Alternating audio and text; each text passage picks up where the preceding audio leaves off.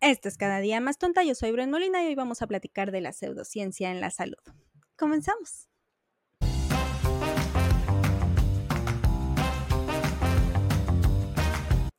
Bueno, antes que nada y como siempre, muchísimas gracias por haberle dado like a un nuevo like y play a un nuevo capítulo de cada día más tonta. Estoy asumiendo que le vas a dar like por los comentarios, las estrellitas, por los shares y por básicamente seguir aquí conmigo. Básicamente por no tener nada mejor que hacer ni escuchar. Eso me da gusto. Gracias. Y bueno, como te decía al principio, hoy vamos a platicar de la pseudociencia en la salud. Y este es un tema que para mí es muy cercano porque como sabes, en mi tiempo libre me dedico a dar clases de yoga. Sí, eso también lo hago en mi tiempo libre. Nadie sabe a qué me dedico realmente más que el SAT.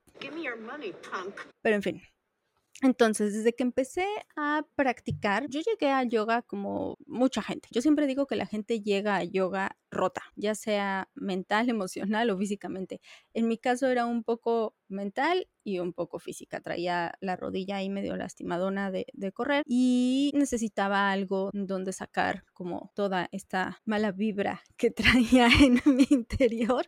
Pues ya sabes, toda la carga y el estrés y el cansancio de, del trabajo que tenía antes. Y la verdad es que yoga me ayudó mucho. Tiene cosas muy buenas. Es una práctica que evidentemente no la enseñaría si no me gustara tanto. Tiene herramientas que bien llevadas y bien practicadas te alimentan no solo físicamente, sino también mental y emocionalmente. Y eso está bien padre. Sin embargo, también conforme me fui metiendo a esta onda, del wellness y de yoga, pues me di cuenta que hay muchas creencias arraigadas y que están más bien fundamentadas en la tradición de lo que era yoga hace miles de años y, y cosas que no tienen un sustento científico o que, que, no están comprobadas de cierta manera. Voy a reconocer que algunas sí las practiqué, que algunas sí llegué a creerlas un poco.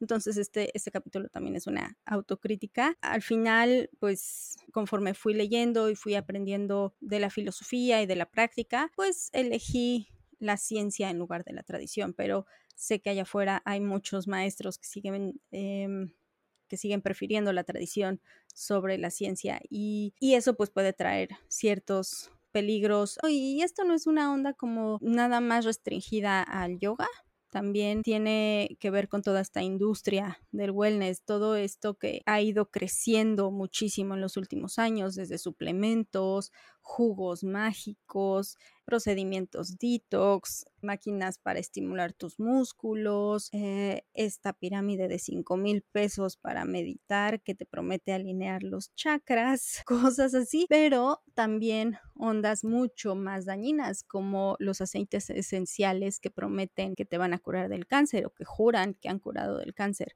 Entonces, todo ese tipo de cosas es lo que a mí me brinca mucho, lo que yo decidí dejar de practicar y trato de dejar muy en claro durante mis clases, aunque puede que me salga un poco de lo tradicional y de de lo que mucha gente espera del yoga. Prefiero quedarme yo en lo físico, en lo que sé, en lo que me gusta, en lo que estudio y en lo que tiene un sustento científico incluyendo la parte de la meditación que tiene una base científica, que, porque por supuesto que tiene muchos beneficios, pero no en un aspecto espiritual, sino en un aspecto mental. Eh, sin clavarme mucho en eso, básicamente hoy quiero hablar un poco de, de qué se trata toda esta pseudociencia, pues a quién beneficia, a quién no, como cómo deberíamos estar más despiertos al respecto. Entonces, quiero empezar por plantear la idea de, que evidentemente esta industria ha crecido al nivel que ha crecido porque todos estamos en busca de algo que dicen ofrecernos. ¿no? Y cuando te digo que ha crecido muchísimo es que está cañón. Nada más en 2022 valía 4 mil millones de dólares. Se estima que para el 2030 su valor sea de más de 7 mil millones de dólares. Y cuando te hablo de pseudociencia, te decía al principio, son productos milagro. Es, y, y haciendo esta investigación me encontré una de cosas, venden oxígeno en unas latitas que, y vienen como con su inhalador, te prometen que vas a a tener mejor desempeño deportivo. Todos sabemos de estos jugos que te prometen rejuvenecerte, que elevan tu sistema inmune, te reducen las arrugas en 20 días, ese tipo de cosas. Eh, estos estimuladores musculares que ahora están muy de moda y que utilizan mucho en los gimnasios, pero que también te los venden para que te los pongas en, en tu casa, todo ese tipo de cosas es pseudociencia, porque básicamente nada tiene un sustento científico, aunque ellos te digan que sí, te muestren sus propios estudios sacados de la manga. ¿Qué estamos buscando? La respuesta sencilla sería, pues, salud, Bren, pero creo que es mucho más complejo, porque si solo fuera salud,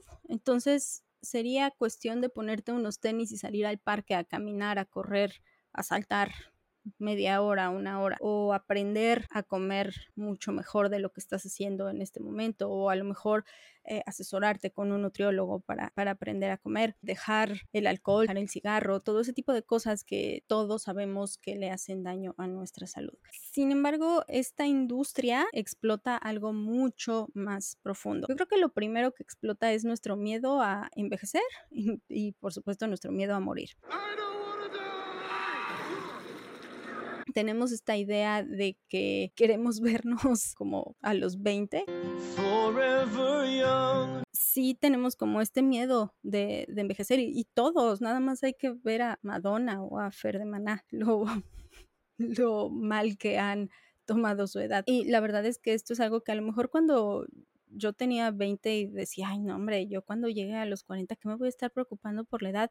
Pero cuando te ves tu primer cana, cuando notas tus primeras arrugas, cuando ya te dan dolores de la nada, que sí pasa, em, cuando ya te cansas a las diez y media de la noche y quieres dormirte en lugar de irte de fiesta, cuando te tomas dos tazas de café y ya no duermes, básicamente les estoy describiendo mi vida.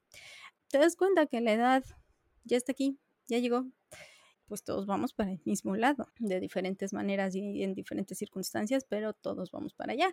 El asunto es cómo lo aceptas. Y cuando no lo aceptas o cuando te empieza a dar miedito, inconscientemente empiezas a saber, ok, ¿y qué cremita me puede ayudar con esto? ¿Y qué producto me va a ayudar con aquello?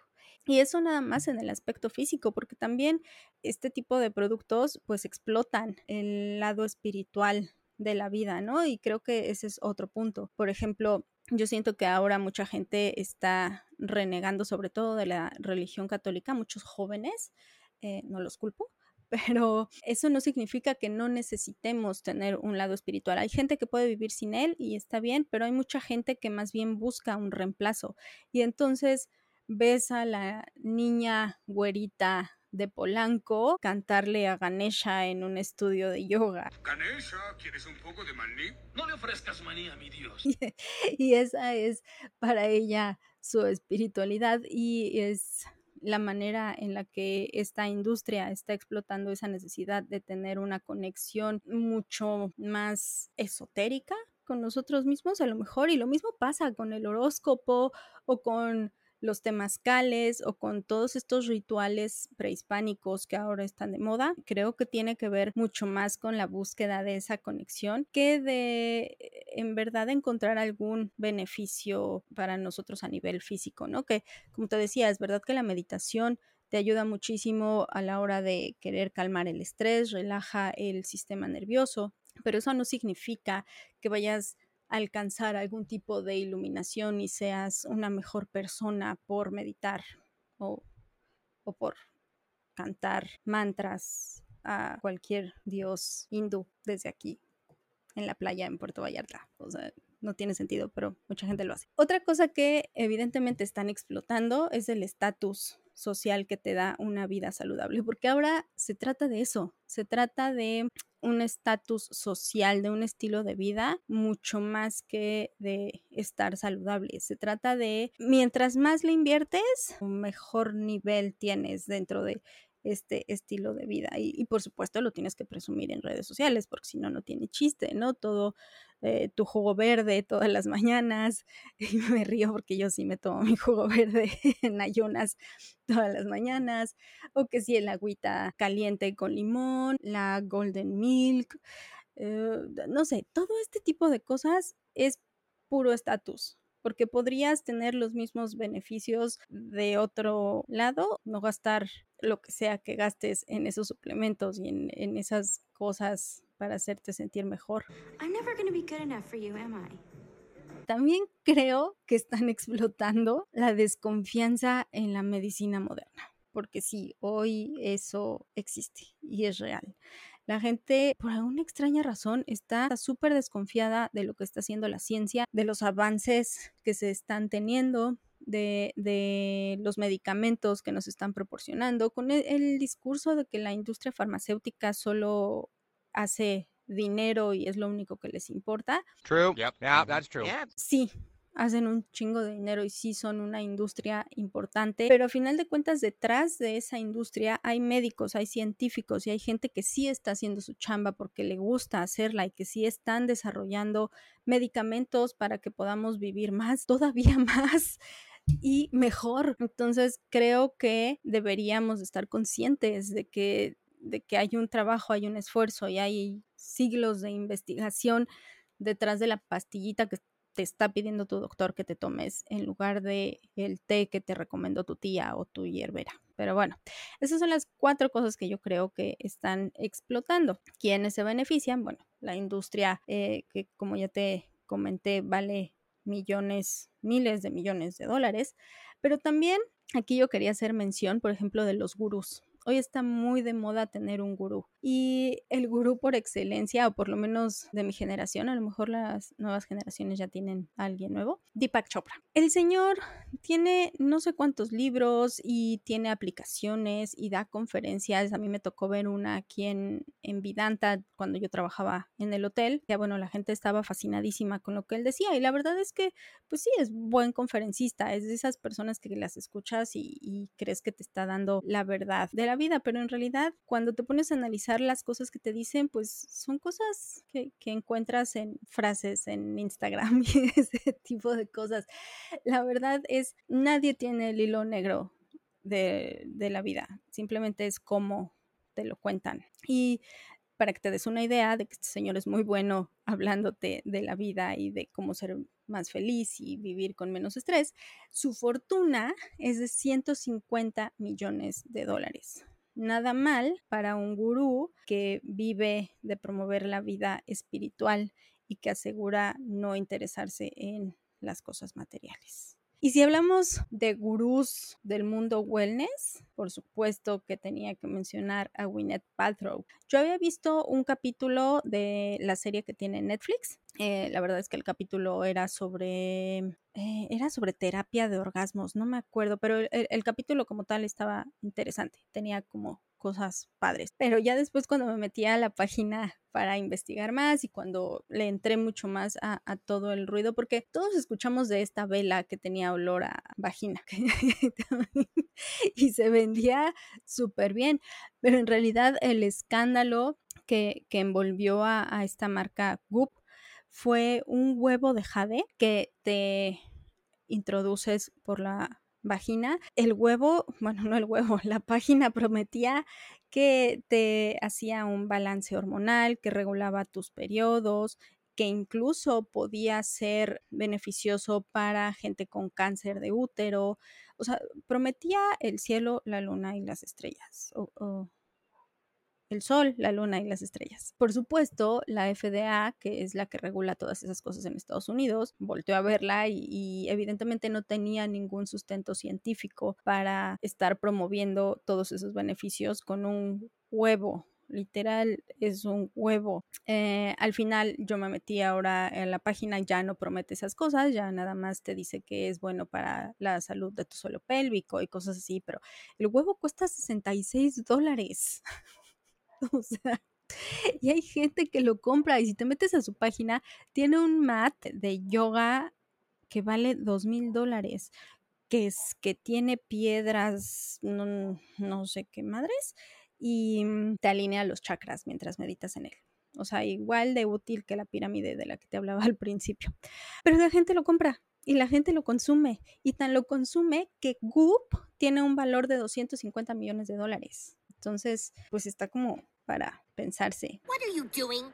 Y por supuesto, los influencers en Instagram o en las redes sociales que se han vuelto promotores de todo este tipo de, de productos o que hacen sus propias marcas, sus propios suplementos, sus eh, propias proteínas o todo ese tipo de cosas, eh, líneas de ropa que también te prometen mil cosas. Tú me dirás, bueno, en todo esto, ¿en dónde está el peligro? ¿No? Pues la gente puede hacer lo que quiera con su dinero.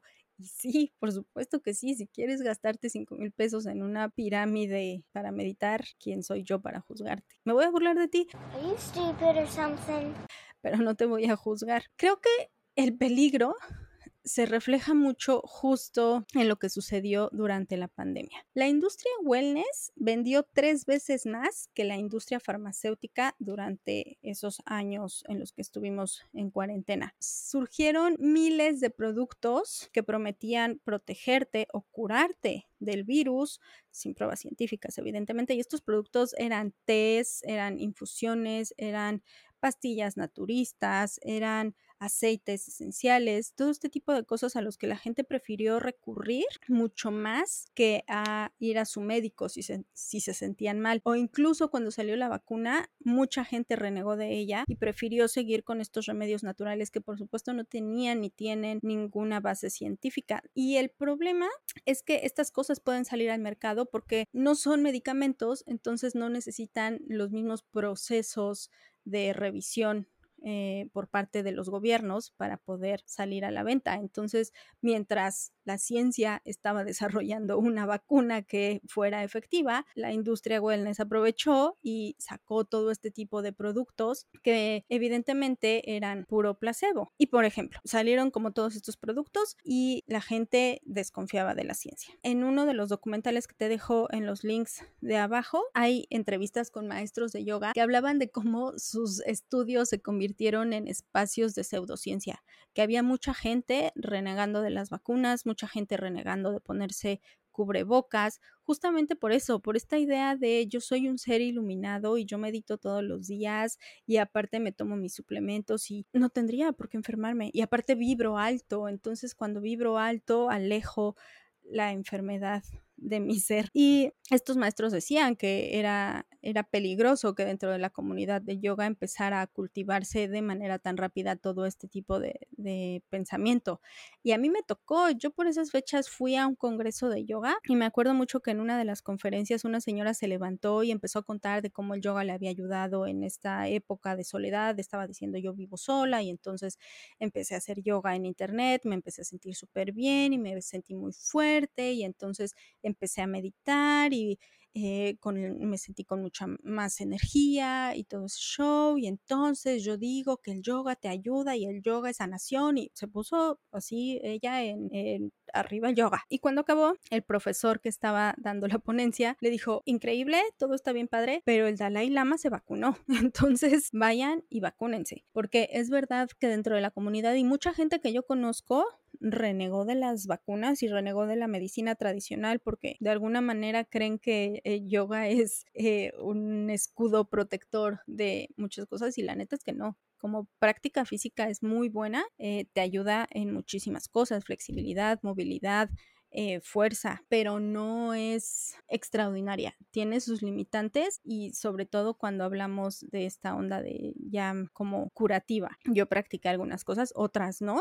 Eh, comencé un poco a trabajar con esta onda de la alineación de los chakras. La verdad es que nunca nunca conecté con ello. También eh, dentro de la tradición existen los, los mudras, que son posiciones con tus dedos. Eh, y también cuando tomé mi certificación con maestros de la India, me explicaban que había mudras con la capacidad de ayudarte a bajar de peso o mudras para la gente con diabetes o ese tipo de cosas, ¿no? Entonces, pues no, para mí esas cosas son una onda mucho más mitológica y más de la tradición de yoga que se practicaba hace muchos años, pero hoy no tiene ningún sustento y entonces decidí no practicarlo. Hay prácticas honestamente machistas y, y, retrógradas, como el decirle a las mujeres que no pueden practicar durante su periodo en, en, un tipo de yoga muy específico y muy tradicional, que es el ashtanga, o hay eh, dentro de clases menos ortodoxas, la idea de que no puedes pararte de cabeza o no puedes pararte de manos si estás en tu periodo porque detienes el flujo natural de tu cuerpo.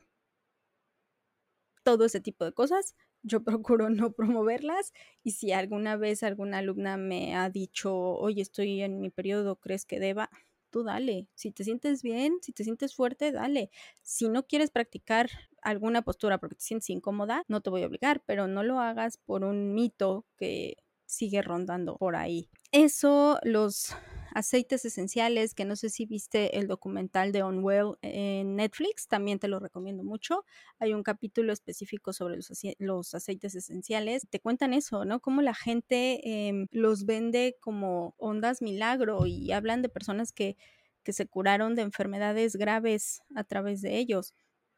Y pues eso no solo le crea falsas esperanzas a las personas que están eh, enfermas, sino que también muchas veces las hacen dejar sus tratamientos tradicionales porque creen que esto funciona. Y abajo te voy a dejar una página que se llama What's the Harm y está muy interesante porque vienen What's the Harm es, eh, significa cuál es el daño y vienen todas estas medicinas tradicionales viene la acupuntura, la quiropraxia, que yo no sabía, pero tampoco tiene un fundamento científico. Viene la ayurveda, vienen un chorro y cada una viene como una explicación de qué es y una lista de casos documentados de personas que perdieron la vida, que perdieron la salud por experimentar con este tipo de prácticas. Entonces también para crear un poco de conciencia. Y creo que de ahí partiría mi, mi conclusión. Tengo amigas y conocidas que me dicen, yo solo le confío mis cejas a fulanita, o yo solo le confío mi cabello a sutanito, o yo solo voy a que me depilen en tal lugar. Si eres tan picky con tus cosas o hasta el veterinario de tus perros, de tus gatos, ¿por qué no vas a ser igual con tu salud? Antes de comprar cualquier producto milagro, antes de creer que eh, algún tipo de medicina energética o mágica. Well, there's also Herbalife, which is an amazing product. Tiene la solución a tus problemas. Piensa que lo que estás poniendo en riesgo, lo que estás apostando es tu salud, es tu vida, es eres tú. Si te gusta creer en el esoterismo y en la magia y en ese tipo de ondas, pues de nuevo, ¿quién soy yo para juzgar? Pero ya cuando se trata de tu salud, yo creo que sí, sí uno tiene que ponerse a pensar, usar un poco la lógica. Antes era muy común que la usáramos y el sentido común también, también se, se, utilizaba. Ahora ya no tanto.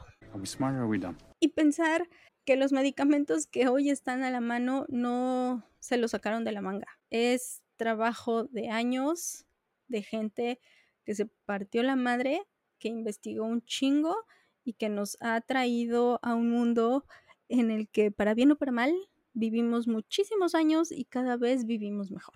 Entonces démosles un poco de confianza.